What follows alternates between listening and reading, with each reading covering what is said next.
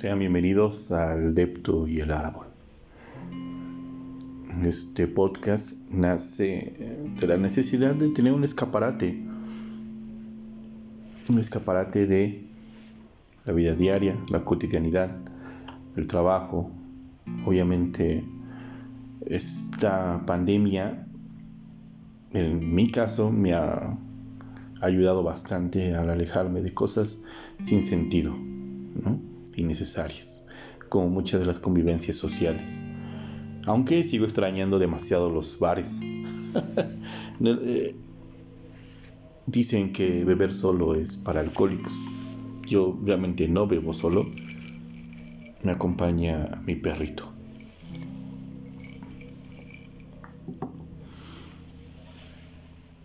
Les vuelvo a comentar, este podcast es nació con esta necesidad de un escaparate y para hablar más hacia mis adentros. ¿Ok? Soy ya una persona casi, casi, población en riesgo. Tengo 37 años. Mi nombre es Iván. Soy el más chico de una familia de seis. Actualmente soy un oficinista cualquiera tengo dos matrimonios fallidos y una hija hermosa de 12 años. Ah, la expectativa de este podcast es poder sincerarme, hablar de mis sentimientos, frustraciones, ideas, cosas que no le cuento a nadie, que nadie sabe. Recuerden que eh, muchos crecimos con esta idea de reprimir emociones o sentimientos. No las reprimo eh, conscientemente. mi mente es como, tiene como un mecanismo de defensa que se olvida de decir cosas, se olvida de recordar cosas eh, y hasta que alguien no me las comenta no me vuelvo a acordar, ¿no? Inclusive con temas muy básicos de mi infancia, cosas de sufrimiento familiar que mis hermanos me comentan y que mi mente las bloqueó como un mecanismo de defensa y hasta ese momento me empiezo a tratar de acordar y viene a mi mente lo que pasó en ese entonces, Y después me digo a mí mismo, pues qué bueno que sigue bloqueado. no hay necesidad de recordar las cosas malas. En fin, la vida se trata de recordar regularmente lo bueno. Si uno viviera siempre pensando lo malo, sería tan miserable cada aspecto y no hay necesidad de eso. Ninguna necesidad.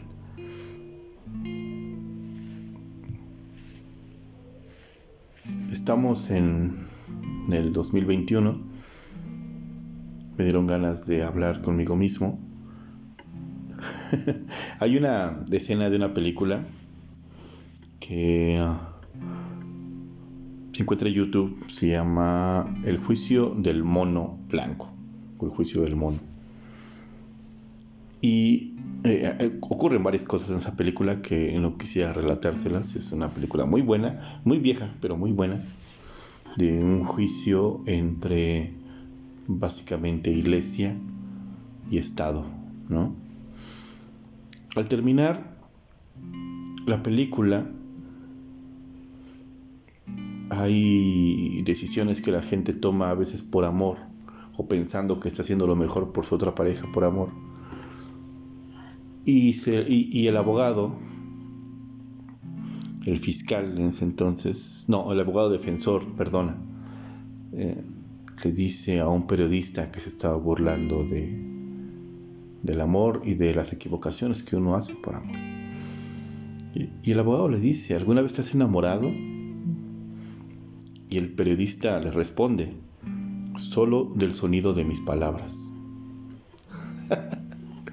es, a mí me encanta, me encanta esa frase y me encanta la película. Yo he tenido la oportunidad de enamorarme. Una vez una única vez he estado enamorado, de hecho sigo enamorado. Y curiosamente, no fue de mis dos matrimonios fallidos. Obviamente la razón del por qué fallaron, ¿no? La razón del por qué no permanecimos juntos. En esta época moderna no hay necesidad de atarse a nadie, de permanecer al lado de nadie. Inclusive si tienes hijos, inclusive si tienes el argumento de es que no quiero que mis hijos crezcan sin padre o algo así, si el padre no sirve para nada o la madre no sirve para nada, pues no hay necesidad de estar atados. Ambos, mujer y hombre, son capaces de sacar adelante a sus hijos con o sin ayuda de la otra pareja, la otra contraparte. Y algo que he podido aprender en los años de vida es que realmente no me importa absolutamente nadie más que yo, mi paz, mi felicidad, mi estabilidad y ya. Y eso me ha, liberado de muchas cargas, muchos problemas. Y van a decir, pero es que tienes una hija de 12 años, ¿a poco no te va a importar ella?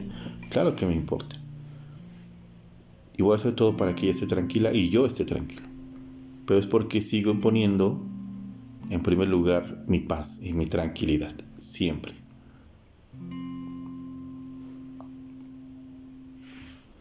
Siento que me ha ayudado mucho y, así seguirá siendo. No, no le veo yo ningún cambio.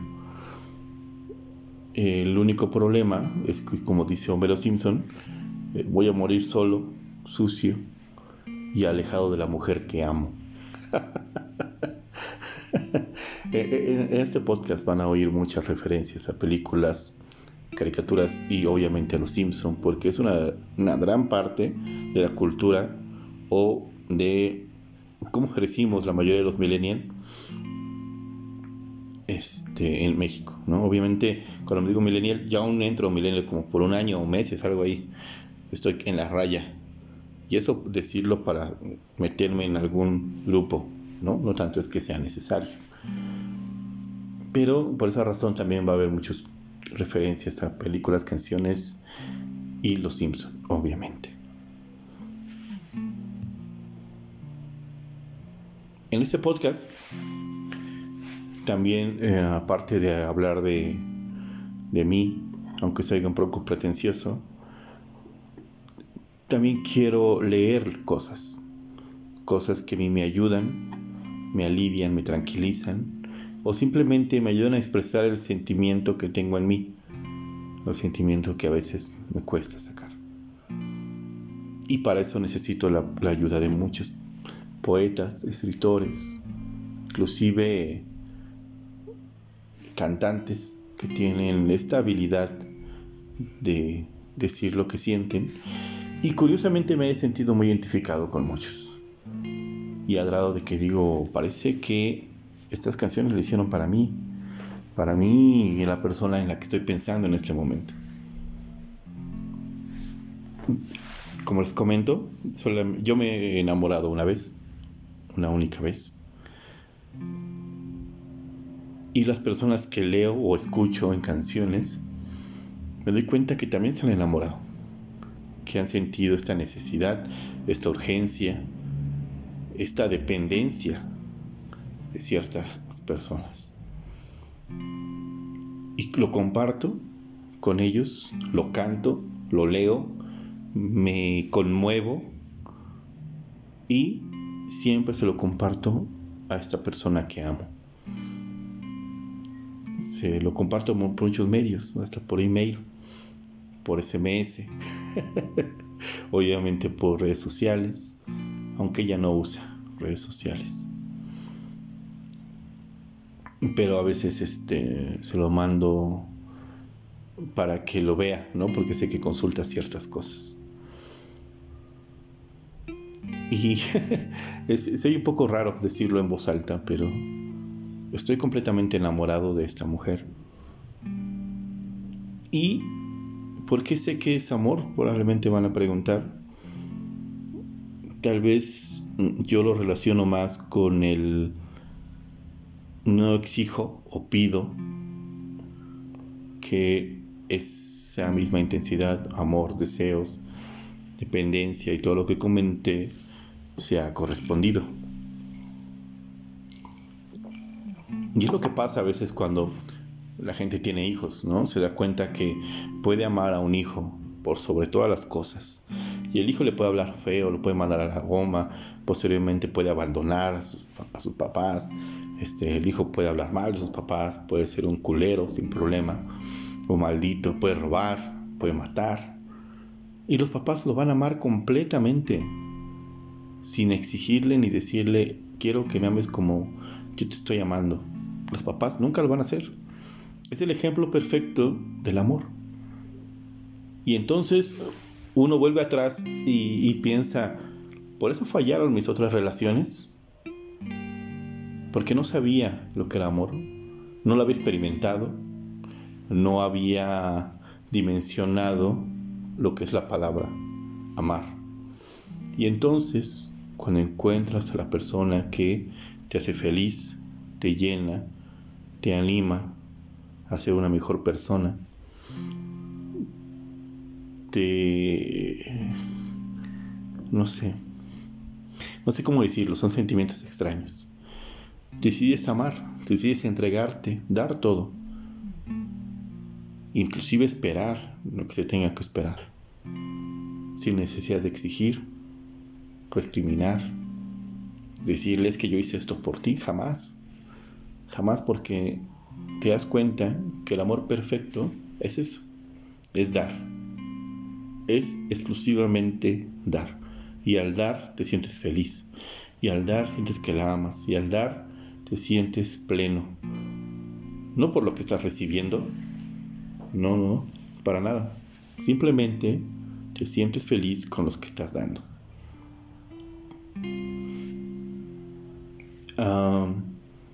Entonces, volvemos al punto. Aunque sea un poco egocéntrico, esto se trata tal cual de mí. ¿vale? De mi vida, lo poco que he vivido, eh, en experiencias, eh, eh, personas con las que he convivido, los matrimonios que he tenido, y el amor, el amor que aún siento por esta única mujer. Ok, entonces, volviendo al punto del tema de poemas y música. Hay cosas que como les comentaba, me ayuda mucho a expresar lo que quiero y siento y deseo. Y siempre cuando uno tiene una relación con alguien y se enamora, como, como es mi caso, nunca faltan los comentarios de familiares o amigos que te dicen, es que no está bien depender de otra persona para ser feliz, no está bien depender de tal y, por, y lo tomamos como algo correcto. tienes razón, no está bien depender. Pero creo, creo que también es parte del entregar, de quiero depender de ella. Es mi decisión. Es mi decisión querer depender de esta única mujer para ser feliz. Entonces, dice Marwan, dependencia, por supuesto, de la felicidad que traes, de ser nosotros posiblemente. Les digo eso, por eso vuelvo a ti, a chocar de frente contra la felicidad, a caer de boca contra la felicidad, a romper mis dientes contra la felicidad.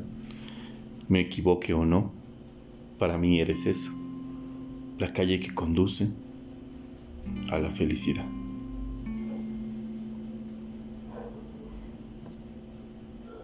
El, tiempo que llevo en esta tierra, obviamente existen amores pasajeros, enamoramientos, deseos, pasiones que me han envuelto, pero nunca, nunca nadie había movido mi pensamiento mis deseos, mis ganas, mi dependencia, más que esta única mujer. Este podcast se trata de eso, de mí, mi vida y mi amor. qué raro, qué raro puede ser esto. Realmente tampoco espero que nadie escuche esto. Realmente no lo estoy haciendo con el afán de, de, llegar a mucha gente. Lo estoy haciendo más en el afán de que se quede grabado para mí. Grabado para mi hija. En algún momento tal vez lo quiera escuchar y sepa algunas cosas de mí que no le he contado. Y pues es todo, es todo lo que tengo que decir en este momento de el depto y el árbol. ¿Por qué le puse ese nombre? Pues porque estoy en un departamento y cuando estaba haciendo este podcast tengo un arbolito enfrente. Eh, eh, ahí al lado de la ciencia, la ciencia que tiene este, este, este podcast, ¿no?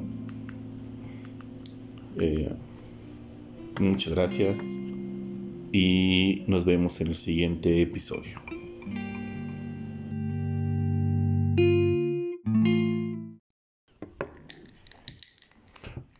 Vámonos de aquí. Acompáñame yo te cuidaré. Como en las pedas y todo lo demás. Corre y no vuelvas si quieres, te ayudo a escapar. Ah. Corre y no vamos, vámonos a cualquier lugar. Vámonos de viaje que no volver, llegar a uno, te la coger, no importa, vamos a estar bien. Vamos a dejar nuestra ciudad, comprarnos ropa de bazar, no importa todo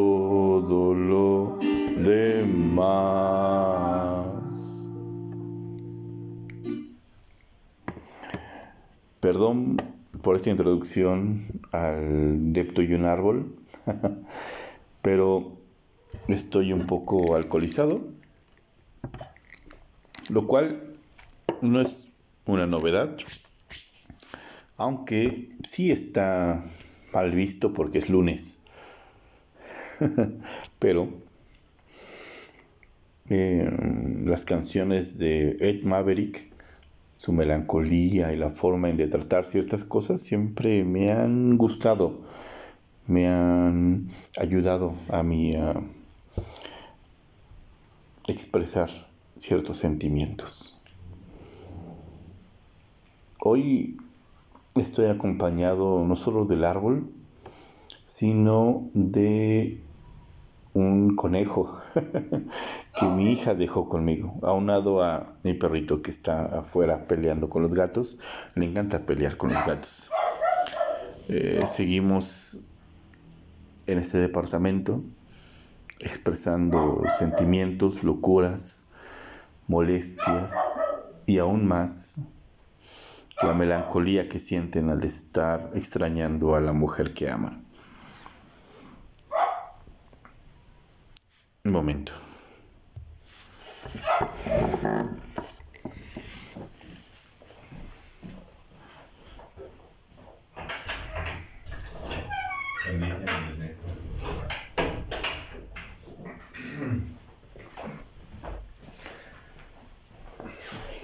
Traje a mi perrita para que estuviera aquí al lado mío y no esté peleando allá afuera con los gatos.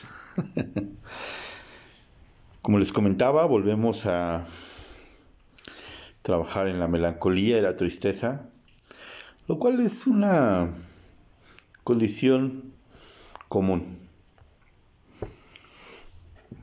El día de hoy le mandé un mensaje a la mujer que amo, SMS, imagínense, a ese nivel. ella no maneja redes sociales, no es parte de ella, de ellas. Entonces, A continuación, un fragmento, bueno, un poema de Charles Bukowski.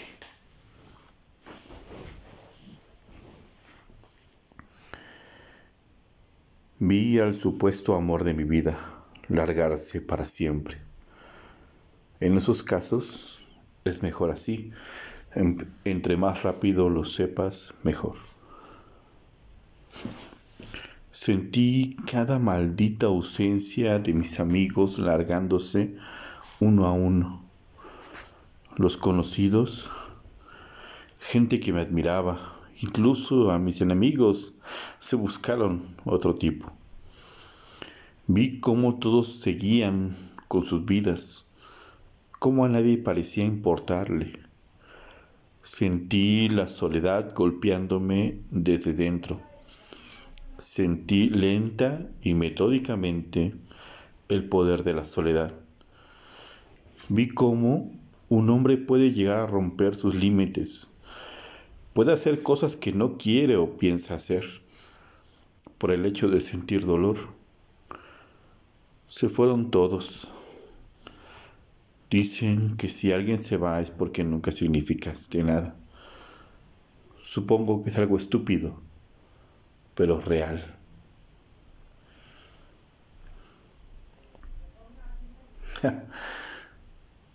Es fuerte, fuerte como Charles Bukowski demuestra parte de su soledad e inclusive eh, la necesidad de amar, ¿no? En mi caso yo me entrego completamente al amor que siento hacia esta mujer pero sin embargo se siente esta soledad, se siente la ausencia de este amor, de que no está conmigo y que no es lo mismo sentir el amor a distancia. Eh, he estado con ella, con esta mujer, por un poco más de cinco años. Y una vez le dije a ella, no importa los conflictos, peleas, distancias que podamos tener, realmente no importan, siempre y cuando recordemos nuestro primer beso. sé que se oye súper cursi, sé que se oye así, pero ese primer beso fue completamente diferente, extraño, obviamente la extrañez llega porque no es común, ¿no? De ahí viene esa extrañez, la singularidad y obviamente el por qué se recuerda constantemente. Porque ningún otro beso ha sido igual. Ningún otro beso me ha despegado del suelo, me ha elevado por los aires como si estuviera flotando. Ningún otro beso me ha hecho sentir las ganas de abrazar, las ganas de proteger y las ganas de, ser una mejor persona. A ese nivel, a ese nivel. Sé que es extraño y tal vez algunos lo hayan sentido, tal vez otros no. No lo sé. Aunque, como les vuelvo a comentar, este no es un podcast para compartirlo o que yo quisiera atraer gente, para nada. Es más un podcast para mis adentros. Sin embargo, el hablar en tercera persona me ayuda. Bueno, hacia una tercera persona me ayuda. Eh, no sé si ustedes lo hayan sentido. No sé si ustedes alguna vez hayan despegado sus pies del suelo ante una magia y una ilusión de amor. Yo sé que soy muy cursi, lo sé, lo sé. Lo sé que soy muy cursi, pero es así. Y lo puedo decir porque efectivamente así lo sentí. Ustedes han escuchado esta canción, esta, canción de el vocalista de Calle 13, donde, donde canta un poco de, de ese sentimiento extraño ¿no? O de ese sentimiento del primer beso. Y se oye, bueno, cuando yo vi el video, la primera vez que vi este video con Silvio Rodríguez, me sentí completamente identificado. Y la razón fue tanto por lo que expresa visualmente el video como lo que dice la letra. Es completamente lo que yo sentí. Y espero que no se sientan ofendidos o extrañados. Les juro que fue lo que yo sentí. Voy a poner solamente una parte de esta canción.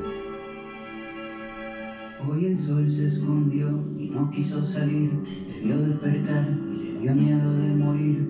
Abriste los ojos y el sol guardó su pincel porque tú pintas el paisaje mejor que él. Cuando amanece, tu lindura, cualquier constelación se pone insegura. Tu belleza huele a mañana y me da de comer durante toda la semana. Tus ojos hacen magia, son magos, los abriste y ahora se reflejan las montañas en los lagos. La única verdad absoluta es que cuando naciste tú a los árboles les nacieron frutas, naranja dulce, siembra de querube. Como el sol tenía miedo, se escondió en una nube. Hoy el sol no hace falta, está en receso. La vitamina de melada, tú con un beso. La luna sale a caminar siguiendo tus pupilas. La noche brilla original después que tú la. Ya nadie sabe ser feliz a costa del despojo. Gracias a ti y a tus ojos. Extrañamente cuando tuve la oportunidad de besar al amor de mi vida, no podía verla a los ojos. Porque estábamos en un cuarto, de hecho era una sala de conferencias, completamente oscura. De esas veces que no puedes ver tu mano. No puedes ver absolutamente nada. Eh, en, en, la oscuridad, ella y yo nos sentimos seguros en ese momento. Nos acercamos poco a poco, sentimos, y así como se, se oye, no, quiero que se oiga, o no quiero que piensen que estoy loco o borracho, simplemente sentimos el aliento, porque es algo real, ¿no? Sentir el aliento de otra persona. Nos acercamos temerosamente, temblando un poco. Ella dijo, ¿estás loco? Y yo dije, sí, realmente afirmé, estoy loco. La abracé y quería darle la seguridad de mis abrazos la seguridad de mi piel. Mis labios buscaron desesperadamente los suyos. Fue un beso completamente tierno. No necesariamente largo, pero fue el mejor beso de mi vida. El mejor. Por mucho. Y curiosamente, ese beso fue a mis, uh, que tenía 33, 34 años. Imagínense, llegar a una edad mediana y no haber tenido un beso extraordinario. Hay muchos besos baratos, demasiados besos baratos. Eh, curiosamente, no sabes que son baratos hasta que tienes el real hasta que tienes el beso correcto, hasta que tienes el sentimiento que te mueve y te dice todo lo demás no fue mágico. Y obviamente no todos los besos van a ser mágicos, ni las situaciones van a ser mágicas. Sería imposible que todo lo fueran, porque entonces todo pierde. todo pierde ese sentido. Entonces, mi primer beso completamente mágico, en sueño y sobre todo de, en el que sentí mucho amor de manera inmediata, aunque obviamente lo negué. lo negué, lo negué por mucho tiempo. Fue esa vez, a mis 30 y no puedo confirmar eso ahorita, no sé si fueron 33 años, creo que tenía. Ah. Y no sé si todos lo han pasado. Y no sé si todos lo vayan a pasar a mi edad o antes o después. No sé, o nunca. Porque estoy seguro que no todas las personas se enamoran. O algunas piensan que están enamorados. Algunas creen que están enamorados. Algunas fuerzan, forzan, perdón, las cosas, pero realmente no es amor. Y hasta que lo sienten y lo viven, se dan cuenta que lo que pasó no era amor. Ellos pensaron que lo era, se imaginaron que lo era, pero porque realmente nadie nos enseña a amar, nadie nos enseña a sentir eso. Porque, seamos sinceros, nadie sabe expresarlo. Yo no sabría explicarle a mi hija cómo amar, cómo entregarse, o al menos no eso, sino cómo identificar que es amor. Yo sé, yo lo siento, ¿no? Pero es complicadísimo. Complicadísimo poder explicarle a una persona eso. Y como les comenté en el podcast anterior, podcast anterior, la poesía para mí es eso, ese apoyo que no tengo en ningún lado para que me ayude a expresar sentimientos y formas. Hay un programa que existió hace mucho tiempo de una radio que era órbita, una radio de rock que existió hace algunos años. Y en esta radio tenían un programa los domingos muy especial y el programa se llamaba Punto Neutro. En ese programa había un, poemas leídos acompañados de canciones, ¿vale? Ayudando mucho a la gente a saber, identificar y obviamente compartir, ¿vale? Entonces, hay una un poema, si no me recuerdo que es anónimo, donde yo me sentí identificado en el tema de enseñarle a mi hija lo que yo sentí, cómo lo sentí, esperando que ella lo sienta algún día. Porque me encantaría que mi hija sintiera ese amor que yo sentí en ese momento. Y que sé que ella, que el amor de mi vida sintió también. Y que cinco años después seguimos sintiendo, aunque no esté conmigo. Porque no están conmigo. Pero algo me dice que sigue sintiendo esto. ¿Ok? Entonces quisiera compartir este pequeño poema que es anónimo, realmente nadie sabe de dónde viene. Quisiera que pusieran mucha atención. Lo ponemos. Mientras yo me tomo otra vez. te pregunte sobre el amor, algún día contarás nuestra historia, nuestra historia,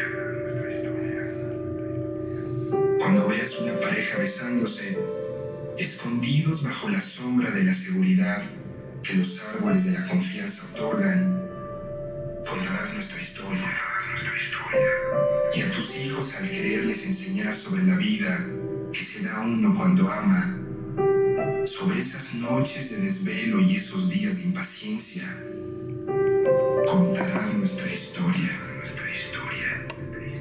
Hablarás a otros de lo aprendido en esta historia, de cómo los deseos pueden ser muchas cosas, pero el amor solo es una. El amor solo es una. Cuando veas el desamor en el mundo, cuando la enfermedad del corazón avasalle sobre las alas de los enamorados, y la monotonía de vivir esperando entre por debajo puerta, contarás nuestra historia.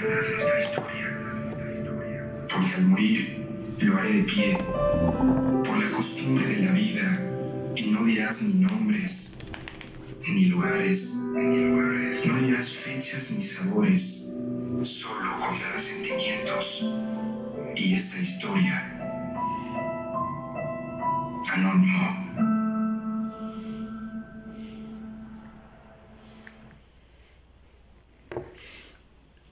Es, sin lugar a dudas, un poema hermoso. Refleja un poco la impotencia de poder contar a la otra persona lo que quisiéramos contarle. En mi caso, a mi hija, que supiera sentir, amar, identificar estas cosas. Espero que así sea que algún día pase. Y sobre todo que no lo force, porque como les comento, mucha gente lo forza porque realmente no sabe lo que es amor. Se imagina lo que es. Nada más. Y hasta que no lo siente, no lo experimenta, hasta ese momento no sabe que todo lo que pasó antes no fue amor. Muchas gracias por estar aquí por eh, Departamento de un Árbol. Sé que es un nombre raro, sin sentido, pero gracias por escuchar. Si es que están escuchando, tampoco es necesario. Hasta la próxima.